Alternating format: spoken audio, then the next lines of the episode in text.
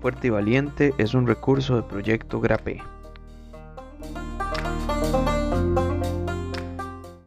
Pablo y Timoteo, siervos de Jesucristo, a todos los santos en Cristo Jesús que están en Filipos, con los obispos y los diáconos.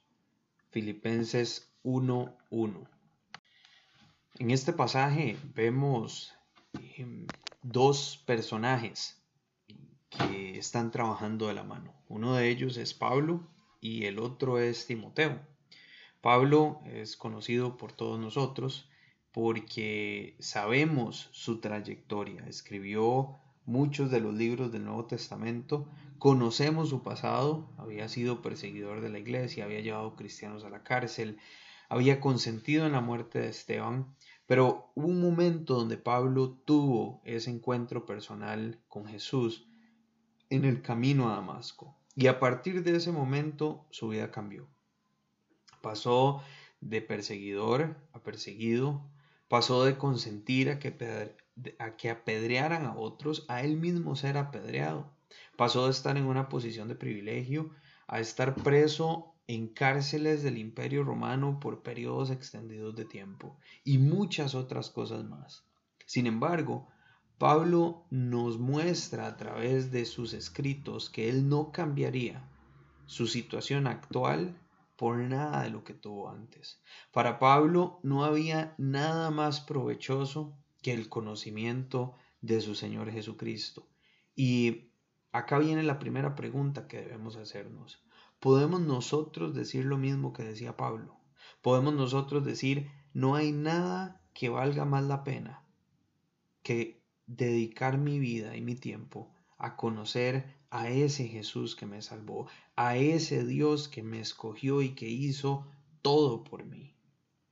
Ahora, Pablo, sin lugar a discusión, es quizá uno de los eh, apóstoles o misioneros más grandes que conocemos por lo que él logró, por el ministerio que él hizo a lo largo de Asia y parte de Europa. Pero también hay otro personaje, que es el que se menciona acá, que es Timoteo. Timoteo sabemos que era de padre griego, de madre judía, y su abuela y su madre eran las que le habían enseñado a Timoteo el camino del Señor. Sin embargo, es probable que él se haya convertido durante el primer viaje misionero de Pablo a Listra. Ahora, dice que cuando Pablo regresa a Listra en su segundo viaje misionero, había ahí un discípulo, Timoteo, del cual daban buen testimonio los hermanos. Y entonces Pablo decide llevar a su lado a Timoteo a su próximo viaje misionero.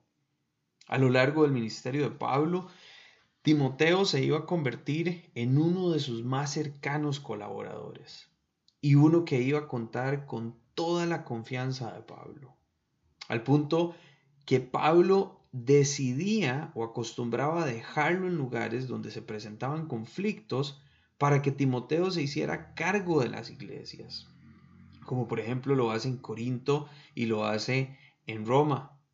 Y cuando Pablo está en una cárcel en Roma, perdón, en Corinto y en Éfeso, y estando Pablo encarcelado en Roma, ahí estaba Timoteo con él acompañando a su mentor, probablemente hasta arriesgando su vida por ser relacionado con Pablo. Hasta el final de su vida, Timoteo es conocido, según la tradición de la iglesia, por ser un defensor de Cristo. Siempre trató de advertir a otros de su error, de su idolatría y de, las consecuencias fatales que esto iba a traer para su eternidad.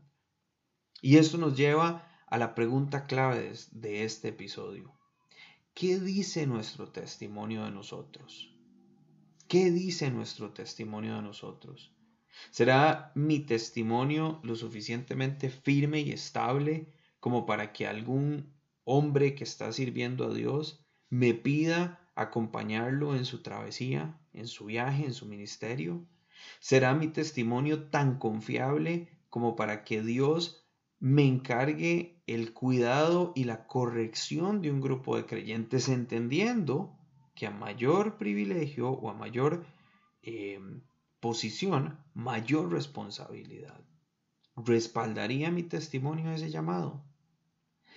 ¿Qué tanto nos parecemos a Timoteo? ¿Qué tanto estamos dispuestos a hacer ese segundo a la par de otra persona a la que Dios le ha encargado un ministerio? ¿Qué tanto dice mi testimonio sobre mí y mi caminar con Cristo?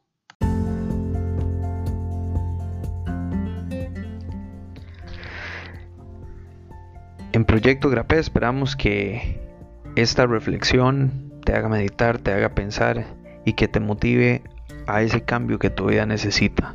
Nos escuchamos en la próxima entrega.